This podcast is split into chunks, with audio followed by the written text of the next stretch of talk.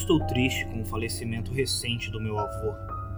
Em vez disso, sou compelido a compartilhar a maneira como eu o conhecia melhor. Eu não estaria aqui hoje se não fosse por ele. A entidade veio atrás de mim quando eu tinha oito anos. De jeito nenhum eu teria sobrevivido se outra pessoa estivesse dirigindo. Meu avô e eu estávamos em uma viagem de pesca naquele dia. Meu pai pretendia se juntar a nós. Mas algo aconteceu. Então, éramos apenas nós dois pela primeira vez. Eu estava um pouco estranho perto do meu avô, porque eu nunca tinha ficado sozinho com ele. Eu sempre assisti os outros interagirem com ele, mas tinha pouco a dizer, porque eu tinha apenas oito anos. Eu também estava admirando como ele era para o meu pai, do jeito que meu pai era para mim. Ou seja, uma voz de autoridade. Quando meu avô me falou sobre os diferentes tipos de peixe e quais iscas usar, eu escutei como se fosse a coisa mais importante do mundo. Acabou sendo uma coisa boa que eu levei suas palavras tão a sério. Essa aceitação mais tarde salvaria minha vida. Começou de forma muito inocente. Enquanto caminhávamos pequeno desfiladeiro para voltar ao carro do ponto de pesca principal, eu podia ouvir a voz do meu avô ecoando nas altas paredes de pedra, enquanto ele colocava as coisas no carro. Tive vários minutos para passear e os usei para correr de volta para aquela área e gritar. Estranhamente, meu grito ecoou debilmente apenas uma vez. Depois, nem um pouco. Por mais que grite, não ouvi nenhum reflexo do barulho. Eu era muito jovem na época para realmente entender como isso era possível. Eu apenas presumi que estava gritando errado de alguma forma, ou que meu avô tinha um timbre adulto especial que permitia que sua voz ecoasse enquanto a minha simplesmente sumia. Ainda assim, isso me incomodou, e eu finalmente o trouxe de volta. Tudo sobre aquele momento ficou gravado na minha memória. Eram 3h22 da tarde pelo relógio no painel do carro. O céu estava quase claro com traços de branco. E os olhos do meu avô eram grandes orbes de alarme voltados para mim, enquanto seus dedos brancos se apertavam ao redor do volante. O que você disse, garoto? Eu. Eu perguntei como posso ecoar como você. Eu disse a ele, de repente, com medo de ter feito algo errado. Eu. eu gritei e não consegui ecoar. Seu rosto era normalmente entrecruzado com pequenas linhas que percorriam seu caminho ao longo da pele caída e relaxada. Naquele momento, sua testa e bochecha se contraíram ele escaneou para a esquerda e para a direita, rapidamente. Ele não parecia encontrar o que procurava pelas janelas, mas não parecia tranquilo. Aqui! Ele se inclinou e abriu o porta-luvas na minha frente para tirar um saco de jujubas. Sorri por um momento, mas ele não estava me dando de presente como pretendia. Coma todas elas. Segurei a bolsa em minhas mãos, parecia uma grande festa. Se eu tivesse sido deixado por conta própria, eu poderia ter comido todas elas eventualmente, mas não todas de uma vez. É. por quê? Coma todos, garoto. Ele disse rispidamente, seu tom não tolerando discussão. Comecei a enfiar as jujubas na boca ele olhou para baixo e ao redor, depois para o banco de trás, depois para sua garrafa térmica de viagem no porta-copos entre nós. Ele o enfiou em minhas mãos para se juntar ao saco de jujubas derramado. Beba isso! Tudo isso! Eu. eu não posso tomar café. Eu disse a ele. É, mamãe. Sua mãe vai entender. Beba! Eu sei que tem um gosto ruim, mas beba tudo.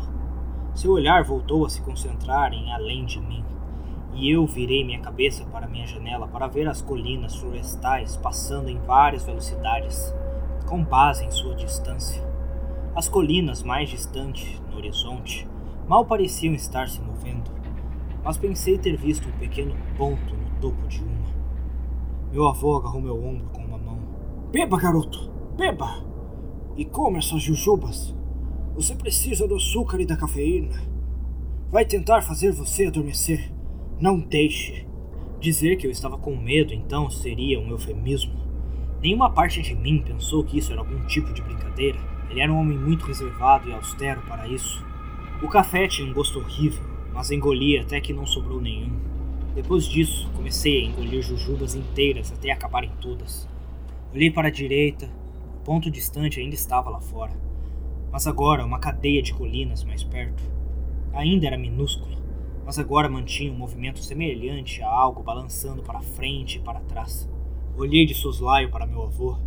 Ele, por sua vez, desviou o olhar da coisa, a distância, para focar no meu rosto. Ele respirou pelo nariz e se virou para frente, determinado de uma forma que nunca tinha visto. Sua perna se moveu e o carro começou a acelerar. Nós já estávamos ultrapassando o limite de velocidade na estrada vazia. O açúcar e cafeína e o medo começaram a me afetar. Lembro-me das minhas bochechas e testa esquentando e minhas mãos ficando úmidas. Eu perguntei: é, O que está acontecendo? Eu estou com medo. Tenha medo. Ele respirou. Seus olhos na estrada enquanto ele continuava a pisar no acelerador. Podia ver a agulha passando tenta. Isso vai te ajudar a mantê-lo acordado. Essa coisa essa coisa esquecida por Deus veio para sua avó e começou do mesmo jeito. Pouco antes de uma longa viagem, notamos que sua avó não tinha eco. Seu rosto se contorceu em uma máscara furiosa. Mas os carros são muito melhores agora do que eram naquela época. Eu não vou deixar isso te pegar. Minhas costas começaram a pressionar com força no meu assento enquanto ele colocava o acelerador no chão. Observei a agulha passar no vento e então olhei pela janela novamente. Estava ainda mais perto, agora visível como a silhueta de um homem subindo colinas, entre as árvores e sobre pedregulhos paralelos a nós. Ainda está lá fora.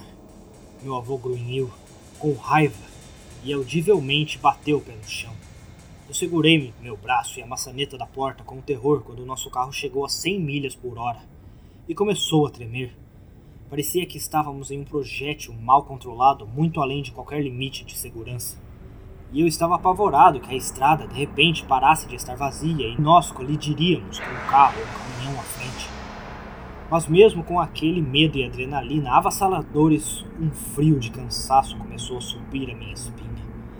Meus olhos começaram a ficar pesados. Eu olhei a turva para a minha direita. O choque me acordou de volta.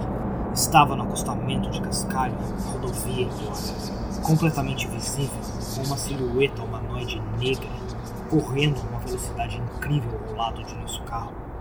Naquela escuridão e movimento, eu podia ver pontos acesos que faziam parecer que eu estava olhando para a própria noite.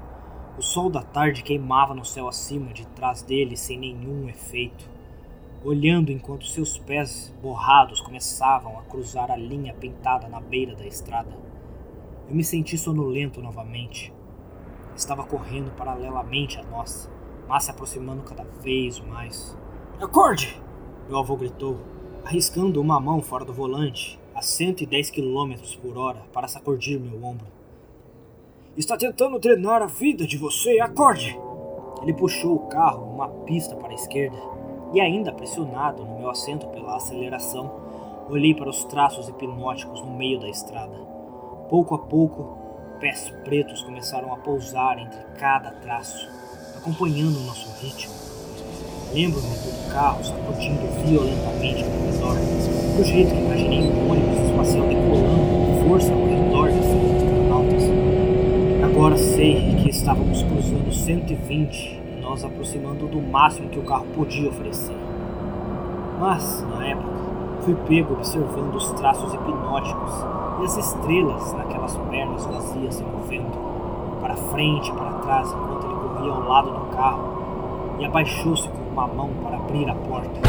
O vento soprou ao meu redor enquanto a força do vendaval de 120 milhas por hora de ventos rasgava minhas roupas e cabelos Acordando no meio do caminho, gritei e meu avô empurrou o carro para a esquerda novamente o máximo que pôde, sem sair da estrada. Eu silhueta, correndo, segurou a porta aberta contra o vento, com seu braço cheio de estrelas e frio de cruz. Se começou a se preparar para entrar no carro conosco. Outro braço agarrou meu pescoço, e o frio que trouxe não pôde ser descrito com meras palavras. O mais próximo que posso chegar é dizer que as vastas velocidades e uma força de cosmos antivida me odiavam. Em algum lugar, gelo e antivida eram a regra, movendo-se pelo vazio em velocidades absurdas.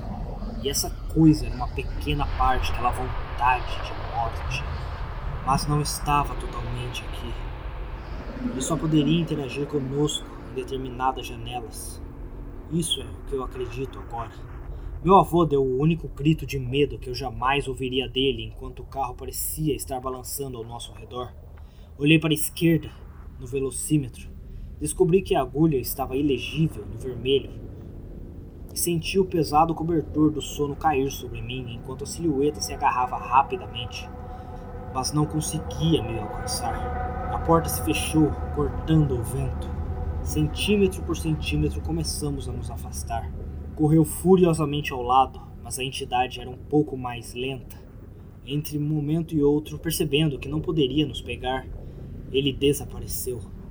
Nós escapamos disso. Acordei em um hospital vários dias depois. Meu avô não contou a história real a ninguém, é claro, mas os médicos tiveram muita diversão. De alguma forma eu tinha sido drenado de vários eletrólitos vitais, sais e assim por diante. Eles atribuíram meu coma a algum tipo de desequilíbrio alimentar grave, mas eu sabia a verdade. E fiz questão de contar às pessoas com quem me importa o pequeno conselho que meu avô me ensinou. Eu não me importo se isso faz sentido para você, apenas ouça. Ele ainda existe nas terras abertas do meio oeste e provavelmente sempre esteve lá nunca foi um problema antes de começarmos a trazer grandes velocidades para nossas vidas diárias. As pessoas morrem todos os dias ao adormecer ao volante, e tenho certeza de que nem todos esses incidentes são inocentes. Se sua voz parar de ecoar, cancele sua viagem. Está esperando por você.